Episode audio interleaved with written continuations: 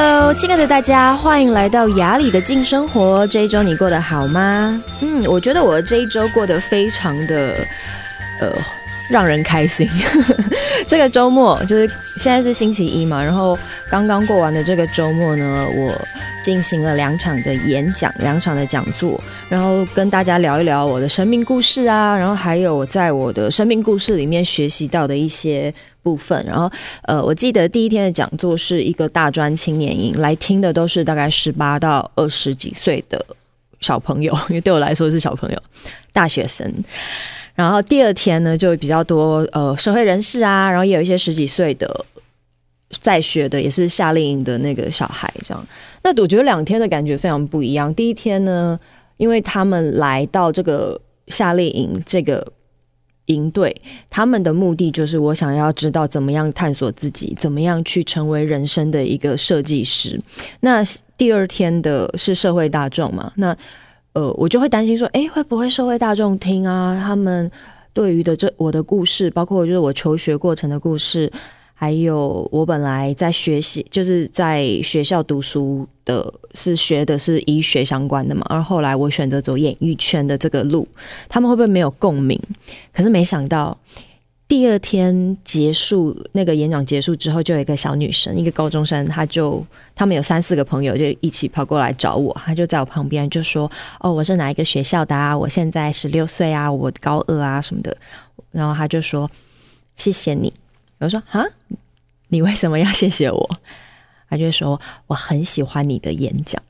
然后当下我真的是心花怒放，你知道吗？因为这第二天现场的。回应没有像第一天那么热烈，大家都比较含蓄、比较内敛。尽管最后 Q&A 的时候，他们问出来问题都还是你会知道说，诶，其实我分享的故事或是我说的一些观点，他们是完全有接收到的。然后，不过这个高中小女生她给我这样子的回馈，我真的觉得非常的开心。然后我也很开心，他愿意表达出来。所以最后我就跟他说：“哦，真的很谢谢你表达，谢谢你告诉我。”所以我觉得有些时候人跟人就是这样子。或许有一些表达，我们需要鼓起勇气。可是，当我们说完的时候，可能我们心里会很开心，也会让对方知道我们的心意、我们的感受。我觉得这是非常非常好的。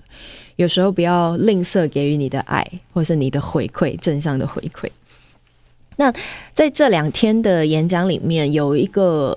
同学让我比较印象深刻的。好，我先说，我先说我这个演讲的内容。我大概因为有一些呃。就是邀请我演讲的单位啊，他们就看到一些网络上的报道、新闻报道，就是就讲到我在读书的经验。就是本来我是算是他们的标题是学霸主持人了，他们就觉得我是一个学霸。然后怎么样？我从本来是以求学为主，或是以医学为主的人生，然后能够。选择走演艺圈当主持人，那背后到底有什么样的挑战，或是我自己有什么样的内在的过程？他们想邀请我分享这个。那其实第一天，呃，现场的高中生、大学生他们在听的眼神真的是非常非常闪亮，就是甚至还有一个小女生，她说：“这是我今天，因为他们是一整天营队嘛，她说这是我今天听的最认真的一场演讲。”然后中间有一个我印象非常深刻的小男生，是因为我是这样，就是我本来学的是医学相关，然后我爸爸一直希望我当医生，可是后来大学我没有考上医学系跟牙医学系，那我后来用自己的方式找到呃怎么样当 model 或是怎么样进演艺圈的路，中间其实我的父亲是非常非常反对的，所以我的演讲里面就有在讲到到底我是怎么样。在我的人生中做这样子的选择，然后做做这样子的选择背后有什么样我的心路历程？然后第一天的演讲到最后，有一个小男生他就举手，他就上台，他就说：“嗯，我现在考上了医学系，可是其实那个时候我要填志志愿的时候，我一直很想读资讯工程，就是他一直在资讯工程跟医学系中间就是犹豫。”那犹豫的原因是因为他跟他的爸爸妈妈说他要读资讯工程，可是他爸爸妈妈就非常非常反对。他就说他爸妈眉头非常皱，他说就是露出眉头很皱的表情，就说不要啦，你读医学啊，你读医学比较好。那你如果想要读资讯工程，你就先医学系读完之后再去读资讯工程。其实我听到非常多这样子的故事，像呃，我做儿童节目《下课花露米》，有一些都是非常优秀的小孩，跟我们一起出国，然后一起呃做挑战。那有一个小男生呢，他这样子，我觉得他算是在同年龄里面算很优秀的，有很会音乐，英文很好，我相信他的学业学业应该也非常好。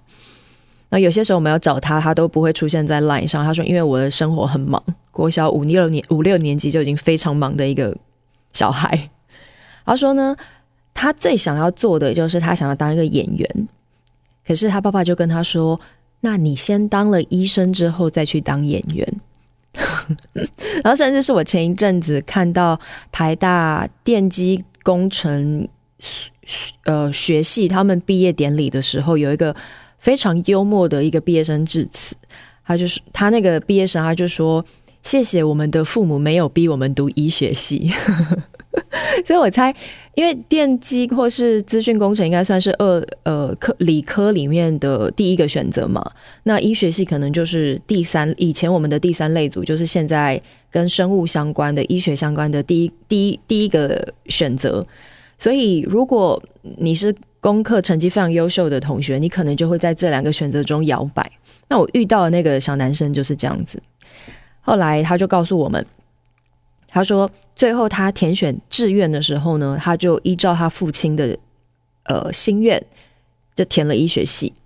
那他现在就已经上了某一个医学系嘛，然后现在是暑假时间，他马上过完暑假之后就要上医学系第一年了。他说，可是这个暑假。他每天都在打电动，他早上醒来就开始打电动，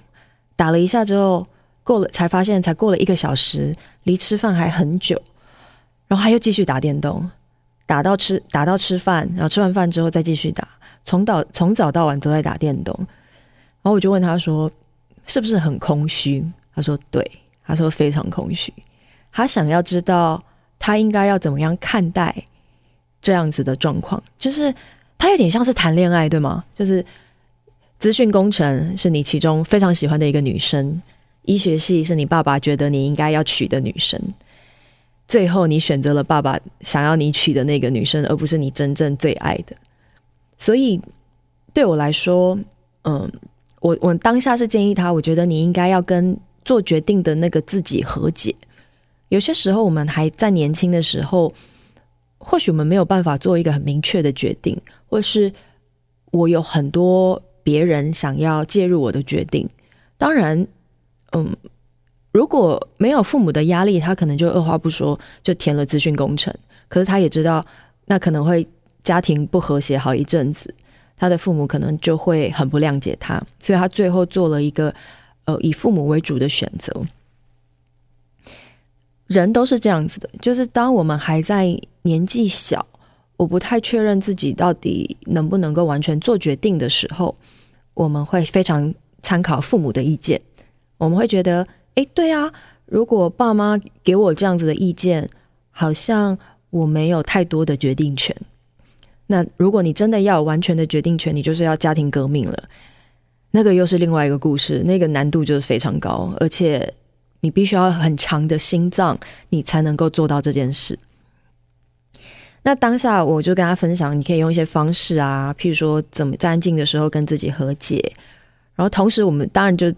安慰他嘛，就是说其实现在很多当医生的都很斜杠啊，你当完医生之后，你还可以再把资讯工程写程式当成你的兴趣，说不定你就可以成为一个会写程式的医师。而且现在不是很多医生都什么当 YouTuber 啊，然后甚至当艺人啊，或者是在网络上可能写。特别的书啊之类的。那其实我要说的是，有些时候我们会觉得，我们做的决定不是我们自己真正的决定。或许我们会后悔，或许我们会难受，甚至是在更多的时候，我们会呃很批判当时的自己。可是像我自己，因为我大学没有考上我理想的学校嘛，就是没有考上医学系或牙医学系。回头，我现在再来想那个时候的自己，我觉得，如果不是我没有考上医学系或牙医学系，或许我不会真的走出现在的这样的一条路。我可能不会发现自己哦，原来我是这么的对主持、对于说话有热情。我可能会活在一个我认为相对安全的范围里。那当然，在我没有考上医学系跟牙医学系的当下，我可能是很受伤的，我可能会有懊悔，可能有觉得自己不够好。可是生命就是这样子，有些时候我们觉得做错的决定，在一个更大的灵魂角度。它可能走上的是你真正应该走的路，就是它是有这样子的可能性的，因为在一个更大的角度里，我们的灵魂其实不太容易让我们很鲁莽的做决定，就算是鲁莽的决定，它背后都有所学习。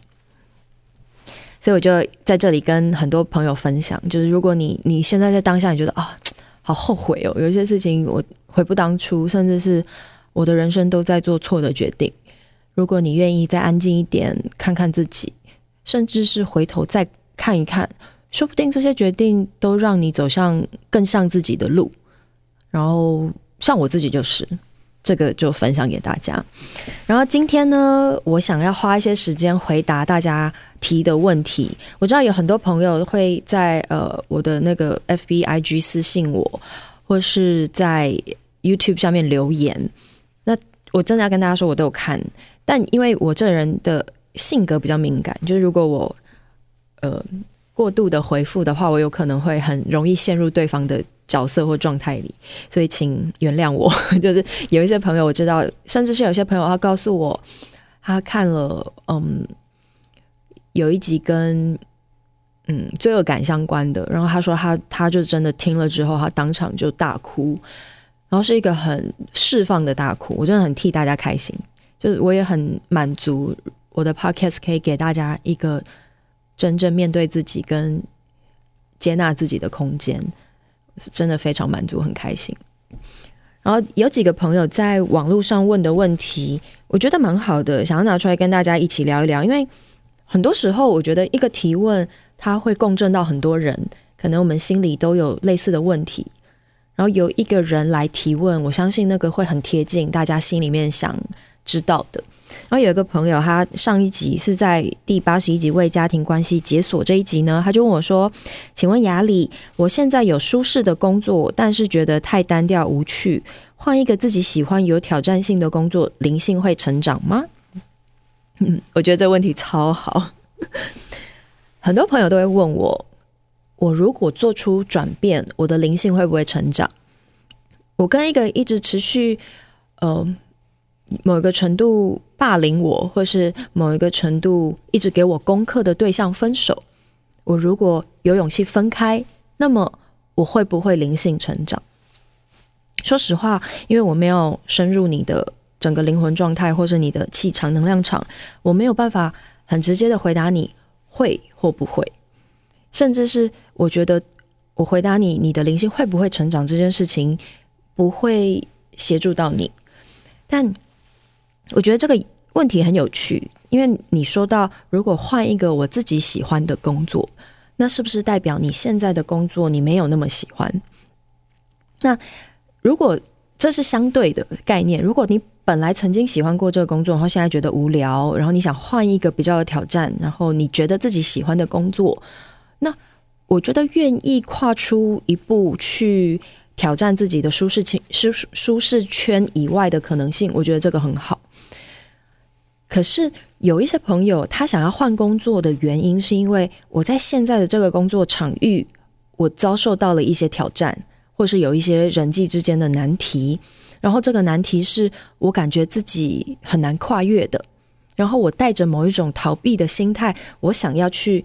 找到其他让我更舒服的地方。那么，我觉得这样子的逃避的状态，它可能会造成你会重复这样子的功课，就像我们在爱情上。如果我会一直遇到劈腿的人，然后我在遇到这个劈腿的状态里，我没有诚实的去面对自己，我很有可能会在下一个人身上遇见同样的故事，那就是生命在提点你，就说：“哎，其实你应该看一看哦，为什么很多事情重复发生？”那像现在的呃外在世界环境，它有很多的变动，所以人的心它会有点像是在一个清理的过程。人可能没有办法在一个可能过去很稳定跟一成不变的环境里待太久，因为我们的心在变嘛，所以它可能会对应到我们外在的工作的状态。然后我就会想说，诶，对，我现在心在变，我觉得好像我一直在精进自己的内在。那可是我遇到的工作环境没有变，那是不是我就有一种不满足感，或是我就有一种觉得好像工作没有办法跟我齐头并进一起往前的感受？这个时候，我会先建议大家，我再安静一点，我来看看，在我现在的工作场域里，我觉得很无聊的，或是我觉得无法改变的，有没有可能因为我内在世界的转变？创造出我不同的状态，或是不同的力量，然后我让我自己的外在工作有所精进跟有所改变。那这个需要一些尝试，甚至是你需要一些努力。就是我要先把我现在的工作当成是我内在对应的一部分，就是我不要把它切开来看，我不要把它切成哦，这个工作很无聊，所以我的内在不会成长。我把它看成。我的工作跟我的内在是合而为一的。如果我的内在转变了，我有没有可能因为我的正向改变，创造出外在世界的成长？然后回到刚才说的，如果你是认为有一些人际关系，或是有一些嗯，你很客观的觉得呃，这个东西已经无法再挑战我了，那么我会觉得为现在的工作创造一个。好的据点很重要，就是我怎么样在这个阶段，尽管有一些东西不如愿，有一些东西似乎还在挑战我，我要怎么样给自己一个呃停损，或是某一个学习的一个小小的逗点，我觉得很重要。就是我不太喜欢让很多人际或是很多的工作状态是在一个被放弃。然后我就离开的状态，我不知道这样解释能不能够让大家了解。我来说我的经验好了。嗯，我得到金钟奖的那个节目呢，总共做了三季。第一季，我我们都是一群刚认识的伙伴，大家带着很多的期许进入一个我们觉得很有趣的工作，所以那一季我们非常有火花，大家合作起来都算融洽，尽管辛苦。可是我们在一个很正向的状态里把这一季结束了。后来节目跟主持人都有被金钟奖提名，然后节目得奖了。那呃，在我们的领域里面，这个节目得奖了，你要怎么样再把第二季做得更好？其实是非常有挑战的。不管是提名或得奖，你第二季想要超越自己，它都好像设立了一个门槛。然后因为节目得奖了嘛，可是不知道为什么我们做了第二季，可是第二季就非常不顺利，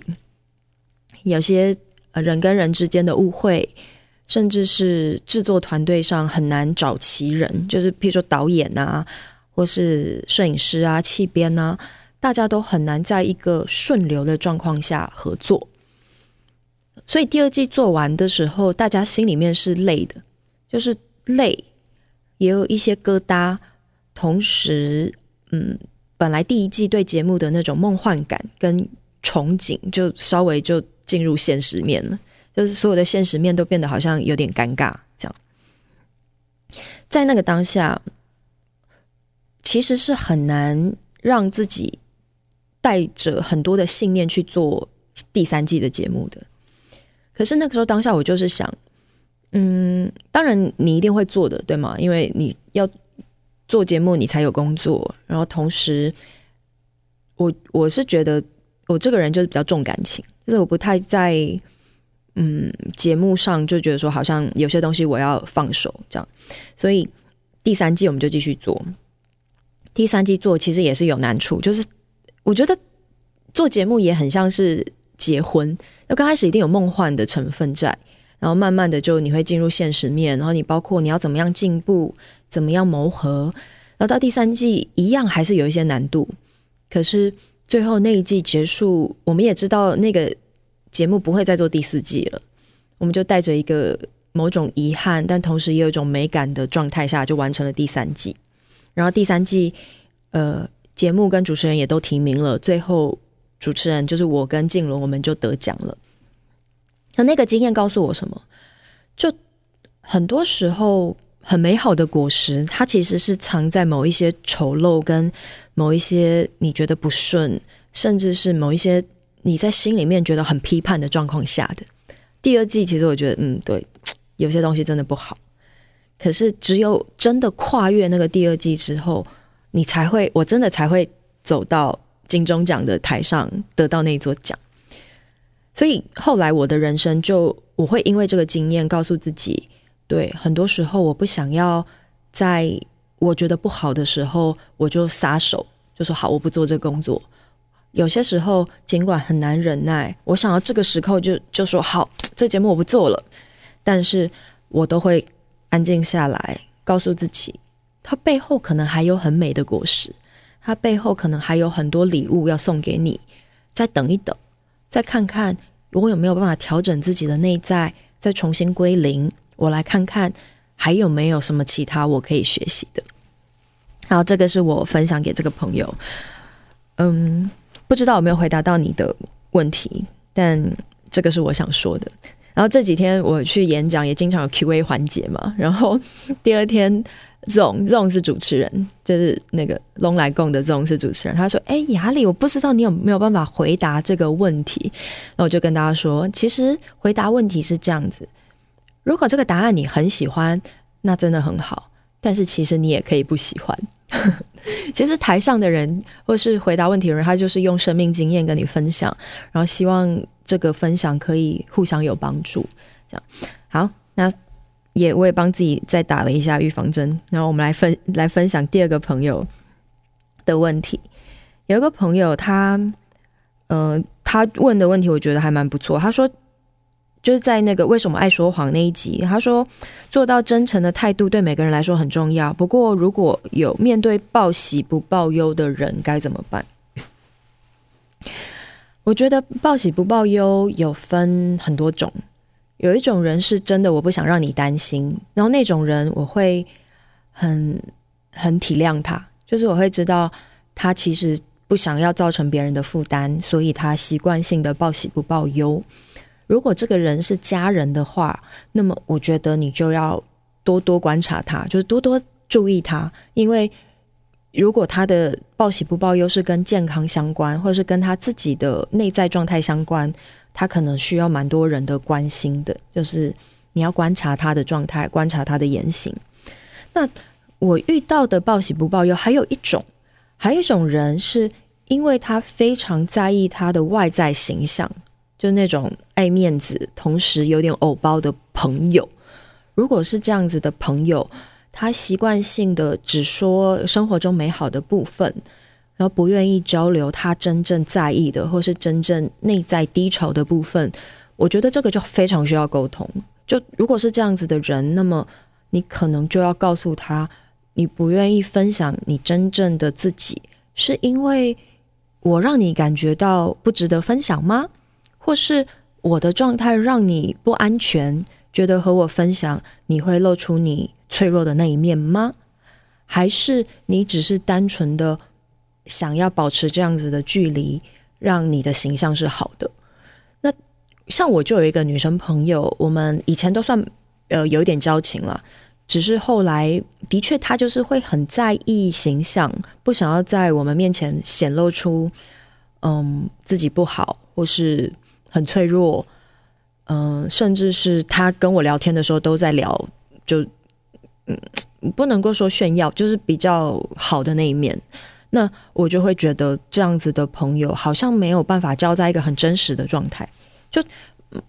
我我喜欢交的朋友，还是能够真诚分享跟真诚的展现自己的，就是至少两个人相处起来要舒服吧。就如果大家都只讲好的，然后不讲。真的，那么就是互相吹捧啊，那那种我就会觉得这样子的朋友就很难，真的很亲近。那这个部分我觉得就是需要沟通，如果沟通的多了，说不定他他愿意开放。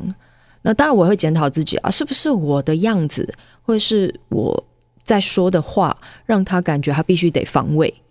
那么我觉得这个就是我可能会检讨，就是要先检讨一轮自己。我都是这样，我先检检讨一轮我自己，先沟通一下，然后如果真的还是没办法，我可能就会呃顺其自然，就不会觉得嗯特别一定要交这个朋友，或是特别一定要很维持亲密的关系。然后最后一个朋友他说哦，我觉得真的非常共振哦，就这一阵子我在。呃，我这次演讲的主题叫做“别太乖，勇于与众不同”。然后没想到，在呃非常前面的集数，就不要太乖好吗？那一集就有一个朋友留言，他说他就是长辈说的乖小孩。他说他天生严重缺乏自信心，他必须要靠呃长辈的称赞来感觉自己很好。那也包括他在学校里面啊，或者是在工作的场合，有很多人都会跟他一直跟他讲说。哦，拜托你不要那么乖好不好？你干嘛要这样这么乖啊？他说他其实会非常非常受伤，然后他也后面也提到，他说其实社会上很多问题都是社会的新闻的加害人，很多都是坊间邻居所谓的乖小孩，然后这个社会价值有点被网络社群扭曲，认为叛逆的人才有创造，叛逆的人才有价值可谈，很少人谈论乖小孩应该如何给予信心。哦，我觉得这个说得非常好，因为像我自己，呃，我演讲开始呢，我就说，其实我自己也是一个乖小孩。我在那一集里面也是这样说嘛，就是其实我小时候是乖的。如果一辈子当乖小孩，你觉得没什么不好，我觉得那就是一条路，就顺着别人觉得的规范走，然后你也觉得很好，我觉得。就是一点，哎，我怎么一直说觉得，就是顺着这个社会的规范，你如果觉得 OK，那么那也是一条好路。可是比较尴尬的是，很多人是我尝试要找出自己该走的路，可是我却不知道该怎么做。就是像这个朋友在这个留言里面说的自信心，到底要怎么样给予自己自信心，跟怎么样不要太乖？那。当然，我觉得如果因为你找不出方法，现在得要乖乖的，别人一直告诉你不要太乖，你一定会很被冒犯。我相信一定是的，而且我觉得也会有点挑衅了。就是你觉得我不够好吗？你是觉得我不够好，所以你才叫我不要太乖吗？但我觉得自这样子的自信心，可能真的就要很多很多时间，因为它可能其中还包含着很多自卑，还有自己批判的部分。就它一定是很多东西混杂在一起，所以我们要尝试跳出圈圈，会稍微有一点难度，可是也没有关系，因为可以一步一步慢慢来，从很小的事情开始。然后我觉得愿意表达是一个进步的开始，就包括那些朋友告诉你不要太乖的时候，你愿意用你的声音去照顾自己的心。有时候很简单，就是请你不要再这样说了，请你不要再用这样子的方式说我，我觉得不舒服。很深的成为那个照顾自己的心的人，捍卫自己，跟为自己画出一个空间跟领域，在你说的这样子需要很多自信心的人，他可能就是踏出一个非常大的一步，然后再慢慢的一步一步。走往你自己想走的方向。好，今天就回答几个我觉得很棒的问题，也欢迎大家继续提问，好吗？我们以后看看累积到足够的问题，我们就来做一个回答问题 Q&A 时间。好，那今天就这样子啦。然后也希望大家呃可以在 YouTube 下面留言，OK？如果你在 Podcast 里面留言，我也是会看的。然后 Podcast 记得可以点五星哦，好吗？好多人都点五星，谢谢大家。虽然。很多我也知道，很多朋友是比较你知道内敛的，没有在给评论，但是有听。但是如果大家愿意给评论的话，我会很开心，好吗？那就先这样子，下周见，拜拜。